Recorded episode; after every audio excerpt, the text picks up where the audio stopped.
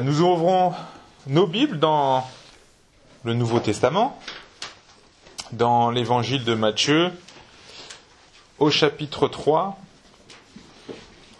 Et euh, nous allons lire, juste les versets 13 à 17, hein, ce qui correspond au baptême de, de Jésus-Christ.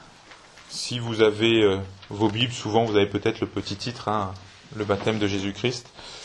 Matthieu chapitre 3 et les versets 13 à 17. Et je continue à lire dans la version euh, Parole de vie. Voilà, Jésus vient de Galilée jusqu'au Jourdain. Il arrive auprès de Jean pour que Jean le baptise. Mais Jean n'est pas d'accord. Il dit à Jésus, C'est moi qui ai besoin d'être baptisé par toi. Et c'est toi qui viens vers moi? Jésus lui répond, Accepte cela pour le moment. Oui, c'est ainsi que nous devons faire tout ce que Dieu demande. Alors, Jean accepte. Dès que Jésus est baptisé, il sort de l'eau. Au même moment, le ciel s'ouvre.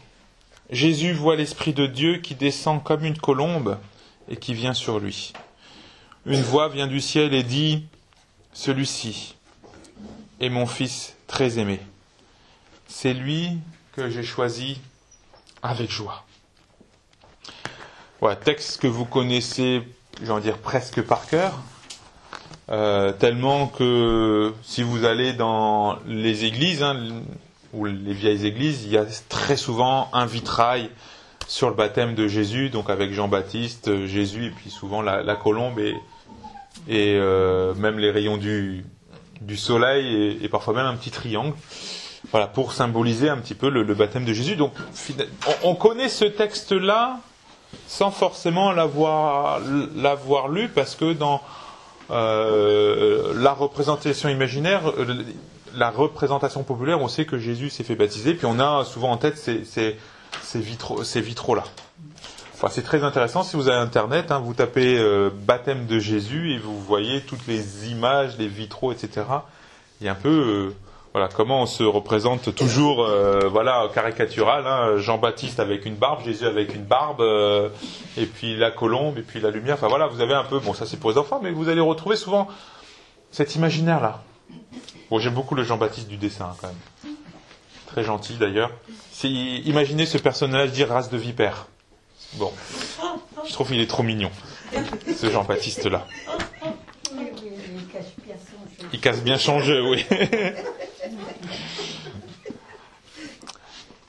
Moi, quand je lis ce texte-là, je me pose toujours cette question-là, et je pense que vous vous, l'êtes posée.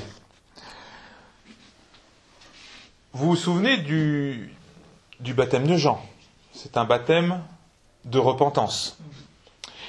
Et, et la question que je me pose, c'est pourquoi Jésus s'est-il fait baptiser par le baptême pour la repentance de Jean-Baptiste? Vous n'avez jamais posé cette question-là? Non. Jean-Baptiste, il, il, appelle au changement radical, à changer de vie. Il baptise ceux qui changent, voilà, qui font part de leurs péchés, les baptise. Et Jésus se fait baptiser du baptême de repentance de, de Jean-Baptiste. Et pourquoi Jésus s'était fait baptiser de ce baptême-là Est-ce que, pardon, Jésus aurait-il commis un ou des péchés Et donc il aurait besoin de ce baptême de repentance Est-ce que Jésus avait-il besoin de vivre en nouveauté de vie et de le... Il s'est fait homme, oui. Tu vas déjà un peu plus loin, mais... Il, il a... C'est parce qu'il a porté nos péchés. Ouais, là vous êtes déjà à la conclusion. Merci. C'est la fin de la prédication. Mais en fait, il faut. C'est étonnant. Je veux dire, nous, on est tellement euh, presque formatés à, à, lire. Oui, bah c'est normal. Mais quand vous lisez ça, euh, Jean, euh, Jean-Baptiste qui annonce le baptême de repentance, de changer de vie, puis vous avez Jésus qui se fait baptiser. Donc la logique, c'est mais pourquoi Jésus Mais c'était peut-être la tradition de la purification euh, traditionnelle chez Oui. les juifs, comme c'était un juif. Mais là, il, a un plus, il est baptisé. Il a un plus. Mais est-ce qu'il a besoin de se repentir? Est-ce qu'il a besoin de se changer? Puisque c'était ça le baptême de, de- de Jean-Baptiste. hein, c'était voilà, c'est pour ça qu'il refuse que les pharisiens c'est-à-dire, se, se baptisent, parce qu'il n'y a pas les fruits de la repentance, la fruit de la nouvelle vie. Mais c'est peut-être parce que Jésus, c'est le nouveau royaume. Alors, comme il vient, et c'est en fonction parce qu'il vient proposer. On, on va y venir. Mais c'est juste vous montrer que, voilà, nous on lit la texte déjà avec Il se fait pécher déjà. il se fait pécher, il y a tout ça. Mais ça, je vous le montrer pourquoi on se pose ces questions-là, parce que nous, on, on a tout de suite l'interprétation. Mais il faut comprendre aussi que dans Matthieu, et, on pourrait regarder Luc, Marc, etc., qui parlent aussi du, et même Jean-Baptiste, euh, Jean parle du baptême de Jésus. Mais il faut comprendre encore une fois, on s'intéresse à l'évangile de Jean, donc c'est vraiment regarder ce que dit Matthieu. Dans Matthieu,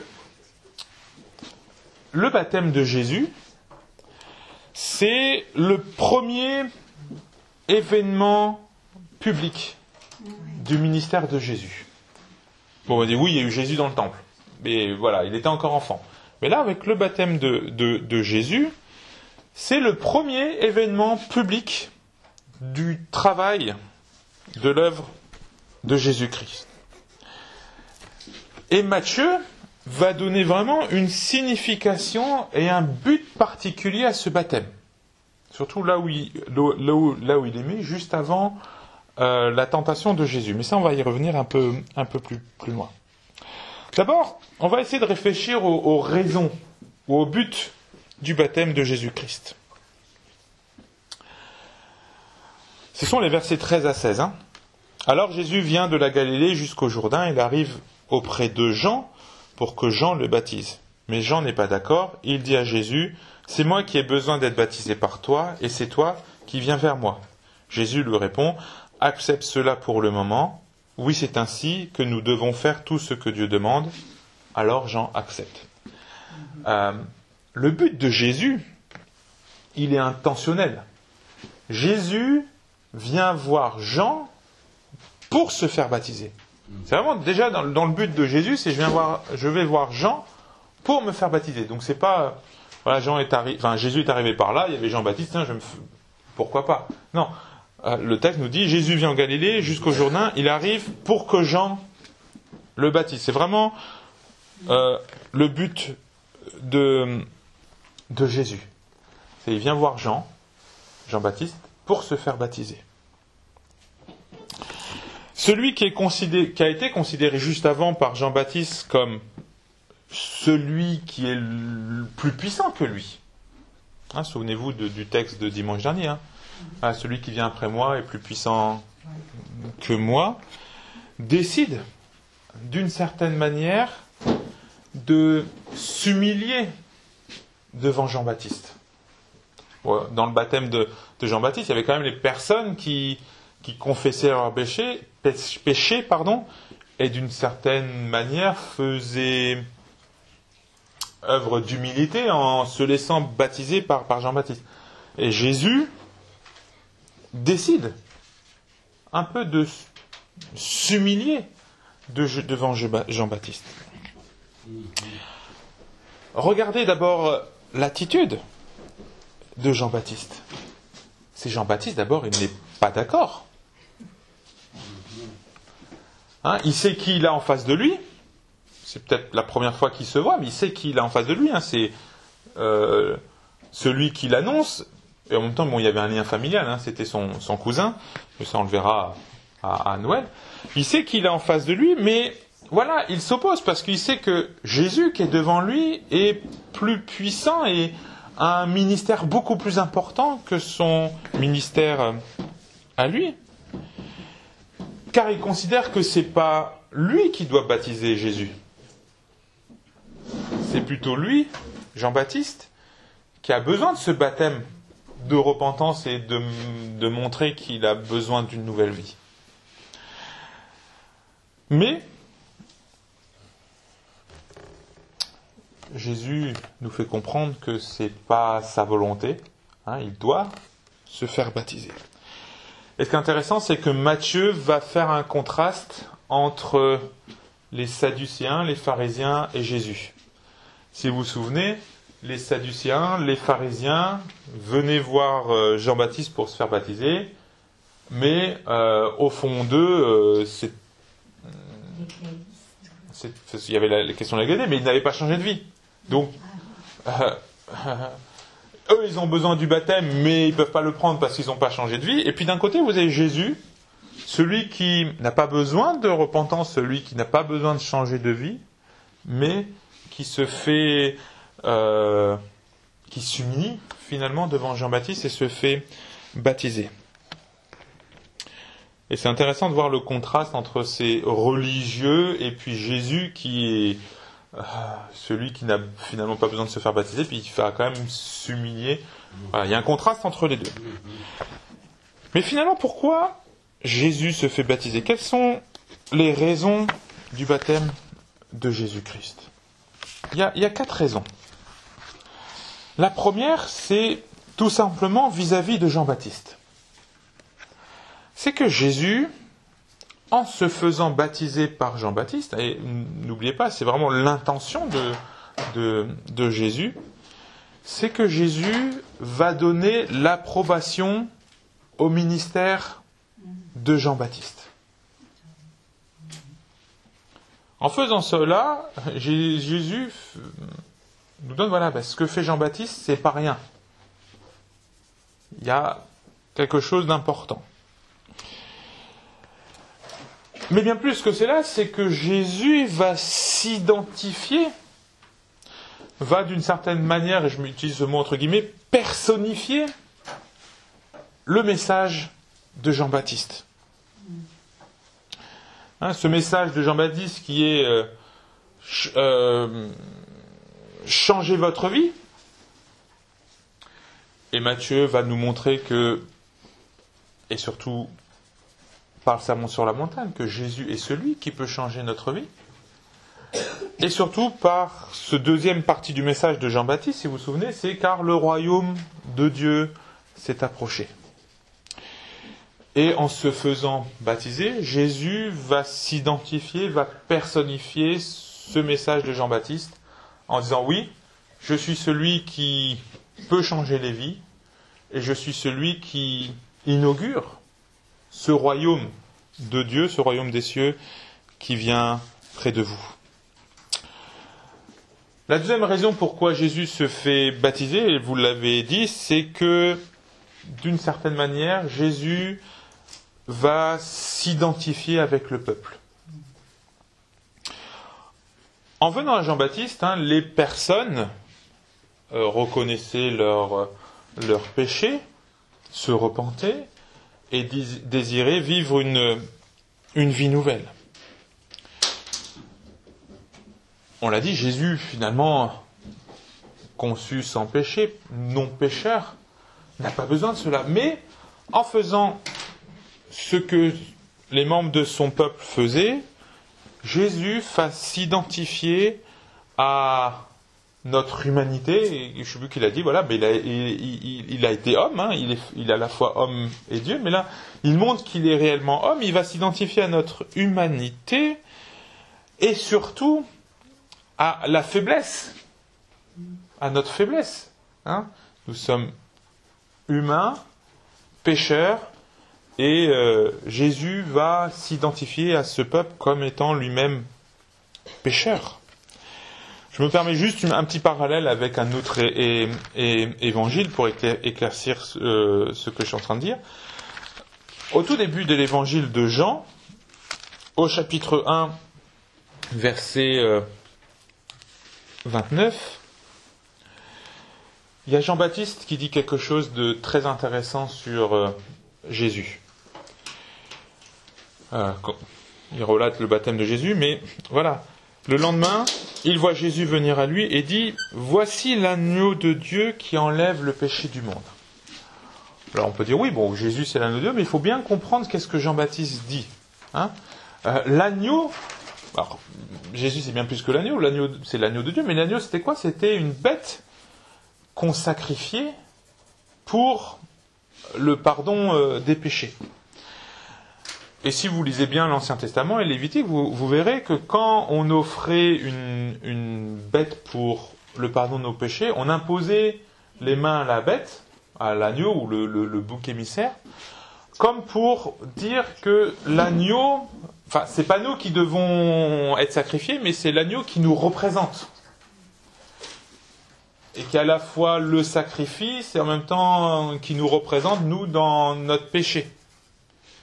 Et quand Jean dit, voici l'agneau de Dieu qui ôte le péché du monde, on est en train de dire, mais Jésus, est cet agneau qui nous représente, qui va porter nos péchés et qui, plus loin, va être sacrifié pour porter notre, péché. Il y a déjà quelque part une idée du, sacrifice. Le, le pécheur, le sacrifice représentait le pécheur. La troisième raison du, baptême de Jésus, c'est que Jésus montre, pour, montre un exemple pour toutes les personnes qui vont le suivre.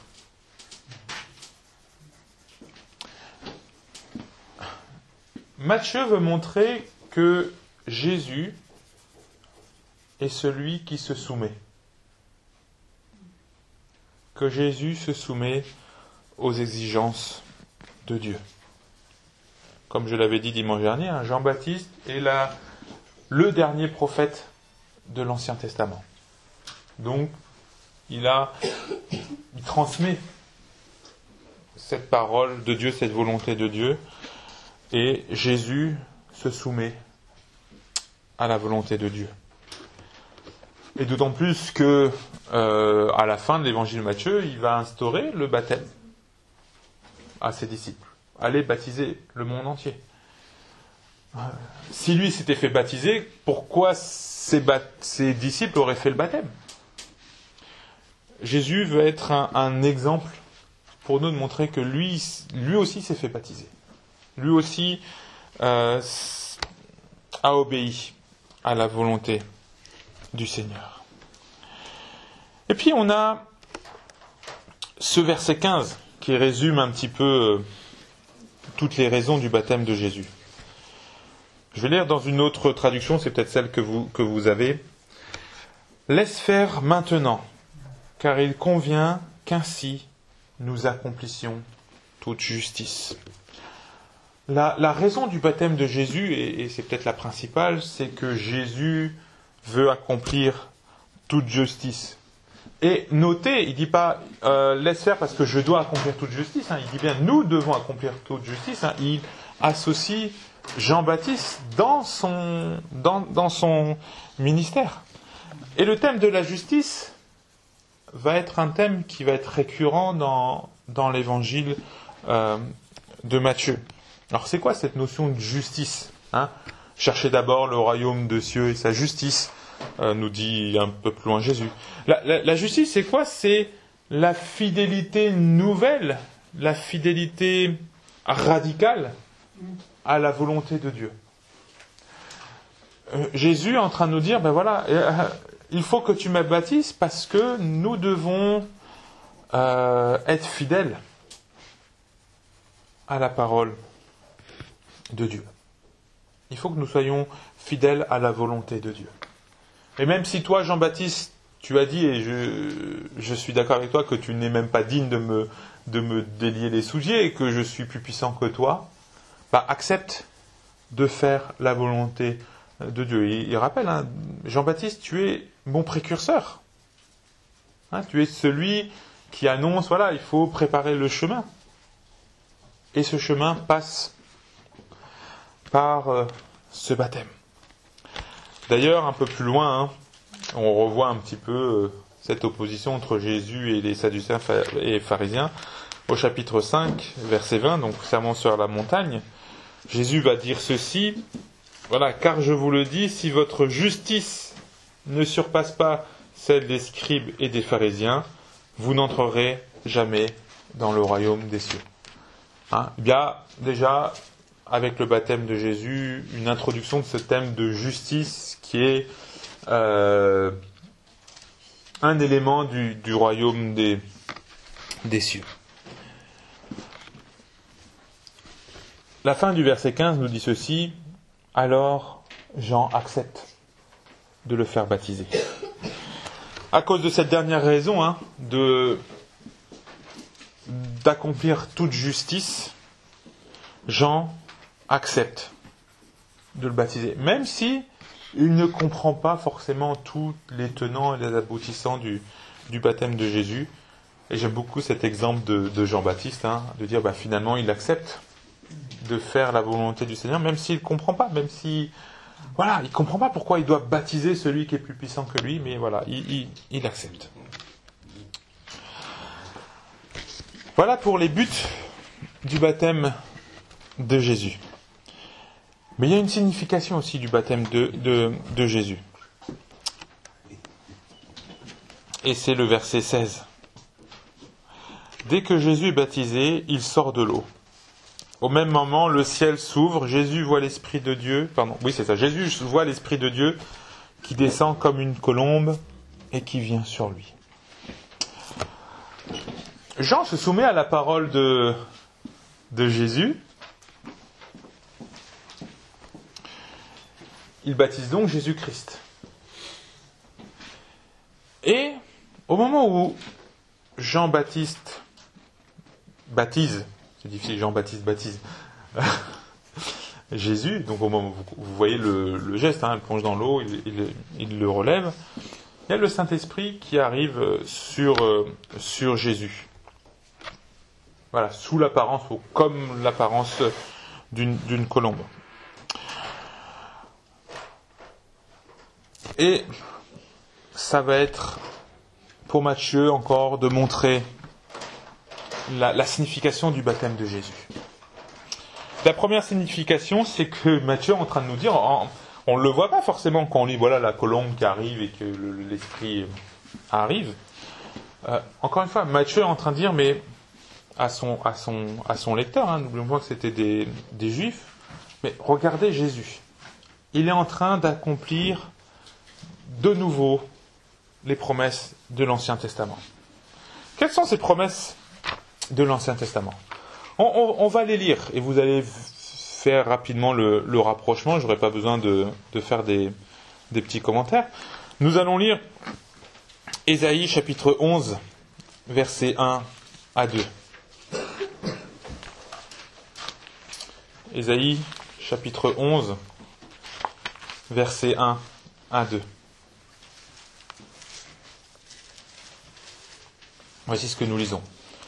Un fils sortira de la famille de Jessé. Donc Jessé, c'est le père de David. Hein. Comme une jeune branche sort d'un vieux tronc, une nouvelle branche poussera à partir de ses racines. L'Esprit du Seigneur reposera sur lui.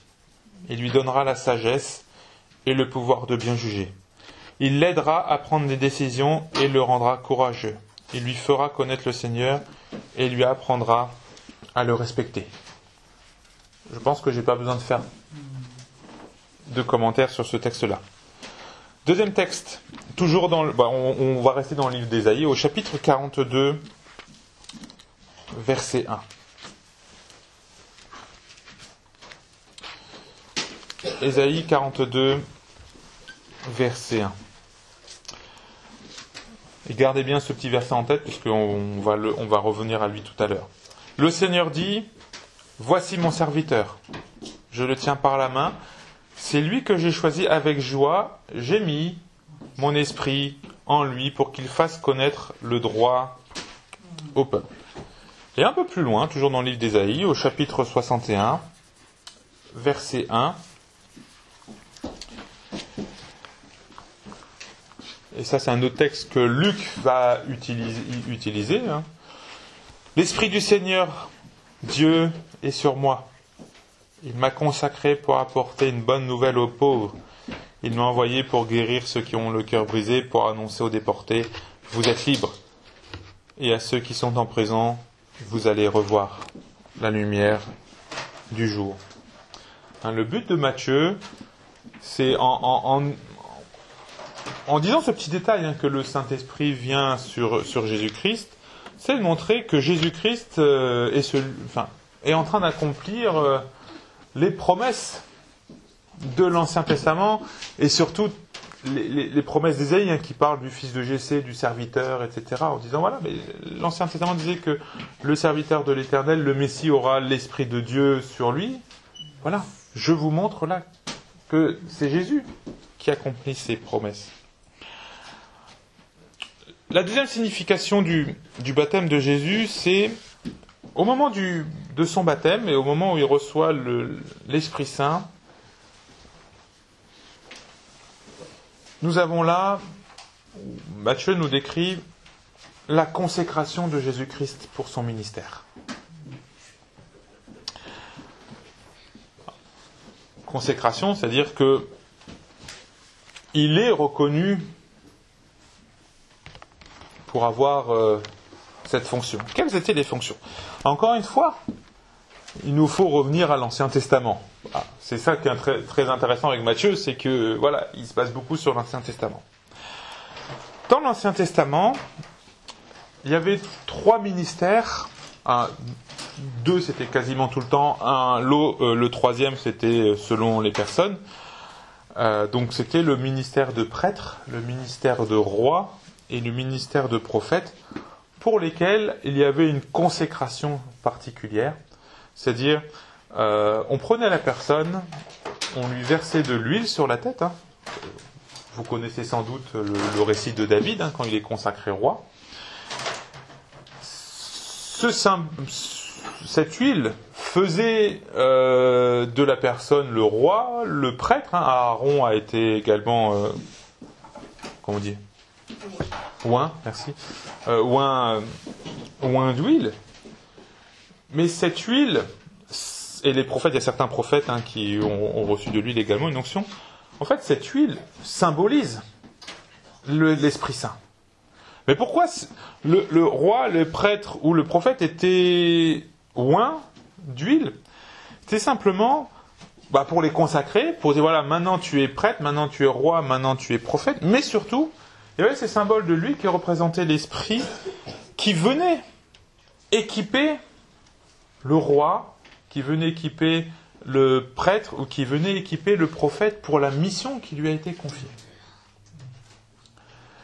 Et là, Jésus est consacré à la fois comme le roi, puisque Matthieu nous parle du règne, et là, Jésus nous est consacré comme, roi, il reçoit cette onction, non pas sous forme d'huile, mais directement par le Saint-Esprit, qui va l'équiper à exercer son, ministère. Et c'est là aussi pourquoi à la Pentecôte, les apôtres ont reçu le Saint-Esprit. C'est pas pour qu'il y ait quelque chose en plus, une puissance, mais pour que euh, soient équipés pour l'exercice de leur ministère. Dieu nous a donné son esprit, non pas pour dire que nous soyons des chrétiens plus, plus, plus, plus, mais pour que nous soyons équipés à exercer notre ministère. Et bien sûr, bon, un peu plus loin, nous verrons que hum, Jésus est à la fois le roi, le Messie, hein, le Messie roi. Il ne fallait pas oublier aussi que le roi était aussi euh, nommé le Messie. Messie, c'est un mot qui voulait dire celui qui est oint. Euh, mais le Nouveau Testament nous présente que euh, Jésus est à la fois le roi, est à la fois le prêtre, ou même le grand prêtre, et aussi le, prophète, et surtout va faire ce rôle de prophète, de, parler euh, la parole de Dieu. Troisième signification du, du baptême de Jésus, c'est cette colombe. Alors souvent on dit oui, la colombe représente l'esprit. Euh, la colombe représentait parfois dans le judaïsme le symbole d'Israël, enfin le peuple d'Israël. Et quand Jean-Baptiste voit cette colombe, il comprend que oui, il y a l'esprit qui, vient, il comprend qu'il y a Saint-Esprit qui vient, mais il comprend que Jésus va représenter le peuple d'Israël. Jésus va représenter le peuple d'Israël avec cette colombe qui symbolisait euh, le, le peuple d'Israël. C'est un symbole aussi qui, désignait le peuple d'Israël. Et Matthieu est en train de nous dire, mais voilà, Jésus prend sur lui, encore une fois, notre humanité. Il va, Jésus est identifié au peuple d'Israël. Et pourquoi on, on peut dire cela? C'est que juste après le baptême de Jésus, nous avons la tentation de Jésus dans le désert. Vous avez de l'eau d'un côté, vous avez le désert de l'autre. Est-ce que ça vous fait penser à quelque chose? Euh, euh, non, traversé. Voilà. Ah. Tu es, eh, tu es. Quand, les, quand Israël, les Hébreux ont quitté l'Égypte, avant d'errer 40 jours dans le désert, ils sont passés par où? Par, euh, ah oui, les, les seaux là. la mer, la mer des roseaux, la mer, la mer rouge. Et en fait, Matthieu nous fait comprendre que Jésus revit ou refait ce qu'Israël a fait. Hein, on, euh, et- Jésus est passé par le Jourdain, qui représente la mer, euh, la mer Rouge.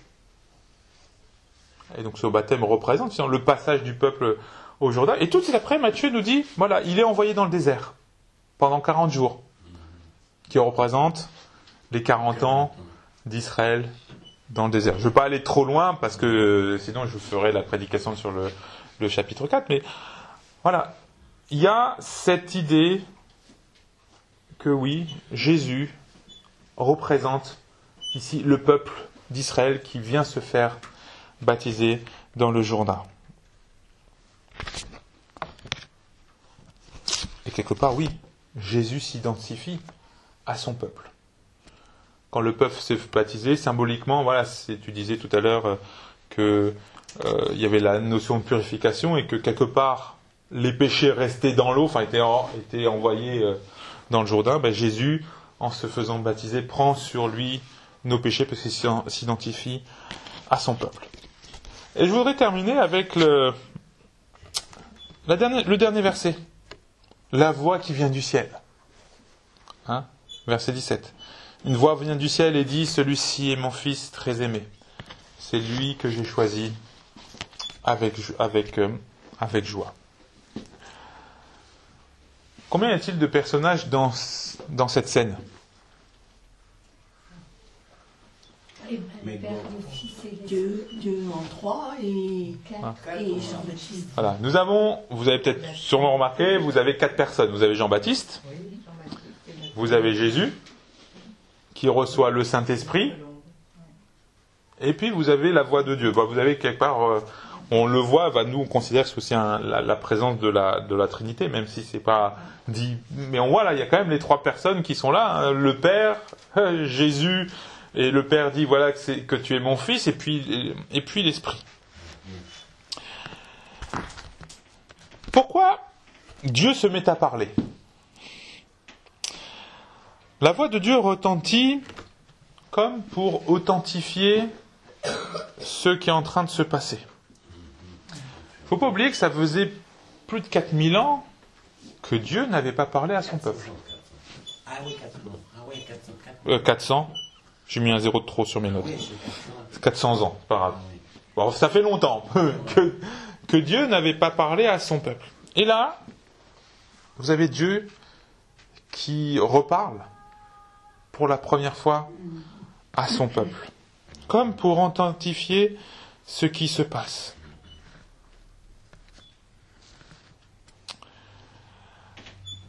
Dieu, quand il parle, hein, celui-ci est mon fils très aimé, c'est lui que j'ai choisi avec voix, avec joie. Encore une fois, euh, et, et c'est Ma- Matthieu fait comprendre que Jésus, euh, que Dieu fait référence de nouveau à l'Ancien Testament. Encore une fois, pour auth- authentifier. Et qui confirme que Jésus est bien le Messie. La, la- la première référence, on l'avait lu, on l'avait vu au tout début de l'été, c'est le psaume 2.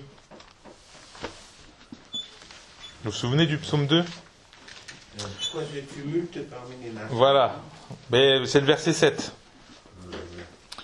où le psalmiste dit voilà, je vais proclamer le décret du Seigneur. Il m'a dit, tu es mon fils, c'est toi qui t'es engendré aujourd'hui. Bon, je vous avais expliqué que tout le, le psaume 2 se référait à, à Jésus-Christ. Et puis, notre fameux texte hein, d'Ésaïe 42, verset 1, que je vous avais lu tout à l'heure, et que je vais relire. Voici mon, servi- mon serviteur que je soutiens, c'est lui que j'ai choisi et que j'agrée. J'ai mis sur lui mon souffle, mon esprit, il imposera l'équité aux nations. Dieu, en fait, fait le mélange du le psaume 2 et l'Ésaïe 41 pour montrer, ben voilà, Jésus, c'est celui qui accomplit les promesses dans le Saint-Testament, mais la voix de Dieu va révéler l'identité de Jésus. Ah, Jusqu'à maintenant, on ne sait pas qui il est, hein, Jésus. hein. Il y a peut-être la généalogie, mais euh, si vous lisez bien, on, on ne sait pas qui est Jésus. Nous, on le sait parce qu'on est chrétien, qu'on a lu plusieurs fois la Bible et qu'on a dit qui était Jésus. Mais dans l'évangile de Matthieu, à ce moment-là, Dieu révèle l'identité de Jésus. Il est le roi, le Messie, le Fils de Dieu. Ça, c'est le psaume 2. Il ne faut pas oublier que le, titre de Fils de Dieu était souvent donné au, à-. Hein, les rois d'Israël étaient les fils de Dieu, les pharaons égyptiens étaient les fils de Dieu. Et là, Dieu lui dit, ben voilà, il est le roi parce qu'il est le fils de Dieu, mais bien sûr, il est aussi mon, mon fils au sens, au sens que lui, je suis père. Et puis, la deuxième identité de Jésus, c'est que c'est lui qui est le serviteur de l'Éternel. Ésaïe 42. Gabriel, lors de la Sainte Seine, a lu un, au- un autre texte, Ésaïe 53. Et je voudrais relire avec vous les versets 4 à 5, qui un peu comme un, un résumé de, de ce qui se passe euh, ici au baptême de Jésus. Donc Ésaïe chapitre 53, et on va juste lire les versets 4 à 5. Et pour montrer, voilà, au, ba- au- au baptême de Jésus, hein, Jé- Jésus s'identifie au peuple. Pourtant, ce sont nos maladies qu'il supportait. C'est de notre souffrance qu'il s'était chargé. Et nous nous pensions, c'est Dieu qui le punit de cette façon. C'est Dieu qui le frappe et l'abaisse. Mais il était blessé à cause de nos fautes. Il était écrasé à cause de nos péchés. La punition qui nous donne la paix est tombée sur lui. Et c'est par ses blessures que nous sommes guéris. Symboliquement, Jésus, par son baptême, prend déjà là le péché du peuple. Jésus s'identifie au peuple. Et quelque part, on a, j'ai envie de dire, déjà la croix qui plane, entre guillemets, dès, le baptême de, Jésus. Je voudrais aller un petit peu plus loin avec cette voix de Dieu. Je vous avais déjà posé la question, mais dans les évangiles, combien de fois Dieu a-t-il parlé directement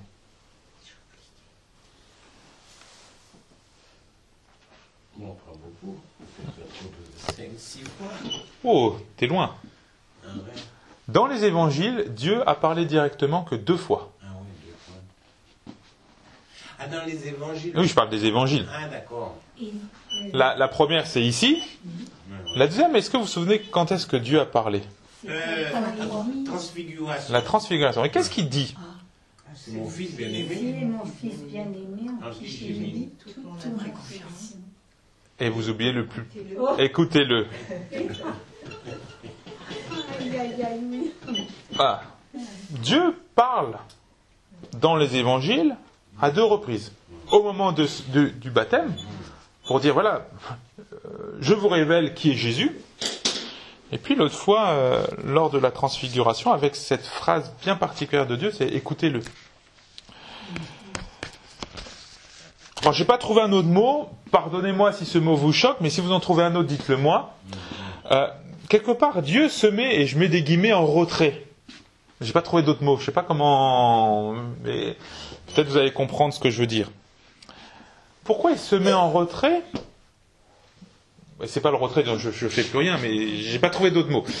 Euh, c'est que Jésus qui est là, qui commence son ministère, et c'est Jean qui nous dit qu'il est la parole incarnée. Jésus est la parole de Dieu. Si nous voulons entendre la parole de Dieu, nous devons écouter ce que Jésus nous dit. Et encore une fois, dans la structure du livre de Matthieu, c'est très flagrant. C'est que vous avez, comme je dis, le baptême de Jésus correspond à la traversée de la mer Rouge. Le chapitre 4, la tentation de Jésus, euh, ça correspond à au le peuple dans, dans le désert. Et puis, chapitre 5, 6 et 7, vous avez le sermon sur la montagne. C'est quoi ce sermon sur la montagne? Tiens, vous avez la montagne. Ça fait penser à quoi? Moïse qui est sur la montagne et qui va recevoir les dix commandements. Le sermon sur la montagne, c'est quoi? C'est Jésus, le roi, qui va donner ses exigences pour le nouveau royaume. Et pourquoi Dieu, je mets bien des guillemets, hein, ne m'en voulez pas pour ce mot-là, j'ai pas trouvé autre chose. Pourquoi Dieu se met en retrait Puisque c'est Jésus qu'il faut écouter. C'est lui qui, qui va dire tout ce que Dieu attend. Et je pense que nous avons une leçon euh, pour nous. Parfois, nous sommes là, oui, parle-moi Seigneur, parle-moi Seigneur. Je désire entendre ta voix. Euh, Dieu nous dit lui-même, écoute Jésus, lis le sermon sur la montagne, tu sauras ce que j'ai à te dire. Qui est Jésus? Je vous rappelle un petit peu la thématique de notre, notre, notre série, hein, c'est euh, que savez-vous de Jésus? Qu'est-ce que nous apprenons de Jésus à partir de son baptême? Jésus est l'exemple de soumission. Et l'exemple de soumission à la volonté de Dieu. Hein, il faut que nous pratiquions toute justice. N'oubliez pas que nous sommes invités par Jésus, par particulier l'apôtre Paul, à suivre l'exemple de Jésus. Si Jésus s'est soumis à Dieu par le baptême, nous sommes invités à faire de même. Si nous ne sommes pas encore fait baptiser, euh, nous sommes invités à obéir au Seigneur. Qui est Jésus? La deuxième réponse que nous pouvons avoir à cette question, c'est que Jésus représente le peuple, s'identifie au peuple. C'est ce qui se passera à la croix. Jésus, en mourant sur la croix, euh, il prend notre place. C'est nous qui aurions dû mourir, c'est le peuple qui aurait dû mourir pour ses péchés, mais Jésus s'identifie au peuple, prend symboliquement par, son, par le baptême euh, la mort que nous méritions. N'oubliez pas que euh, Jésus et Paul vont expliquer le baptême, c'est quoi? C'est un baptême dans la mort de Jésus-Christ. Qui est Jésus? Jésus, encore une fois, et on pourrait le dire quasiment à chaque fois que nous lisons Matthieu, est celui qui réalise les promesses de l'Ancien Testament. Et puis qui est Jésus Et je pense que c'est peut-être le plus important pour nous, et c'est là-dessus que ensuite Matthieu va surtout bif- bifurquer, c'est que Jésus est celui qui est ce prophète, ce nouveau prophète, ce nouveau roi, qui va nous dire les exigences de Dieu que nous sommes invités à écouter. Hein, Jean, l'apôtre Jean nous dira, voilà, euh, au commencement était la parole, la parole était auprès de Dieu, et la parole était Dieu, et il va identifier la parole à Jésus-Christ. Jésus-Christ est la parole incarnée, la parole qui s'est fait homme. Et nous sommes invités, je reviens à mon, toujours à mes petites valeurs fondamentales, à faire de Jésus le centre de notre foi. Et nous sommes invités à lire, à méditer les évangiles pour entendre Qu'est-ce que Dieu veut nous dire aujourd'hui ou qu'est-ce que Dieu nous a dit Et ça passe d'abord à comprendre, à lire et à mettre en pratique l'enseignement de Jésus. Voilà ce que nous pouvons apprendre sur l'identité de Jésus quand il se fait baptiser. Que le Seigneur euh, nous guide, nous garde et surtout que nous puissions euh, mettre sa parole en pratique. Je m'invite à la prière. Seigneur notre Dieu, nous voulons te remercier pour l'exemple de Jésus. C'est vrai que lui qui n'avait pas besoin d'une vie nouvelle, lui qui n'avait pas besoin de se repentir, il s'est humilié.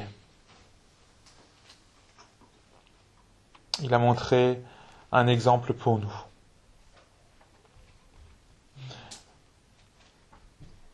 Seigneur, tu nous as invités à être ses disciples. Et nous te demandons de nous aider pour quand nous voulons suivre l'exemple de Jésus-Christ.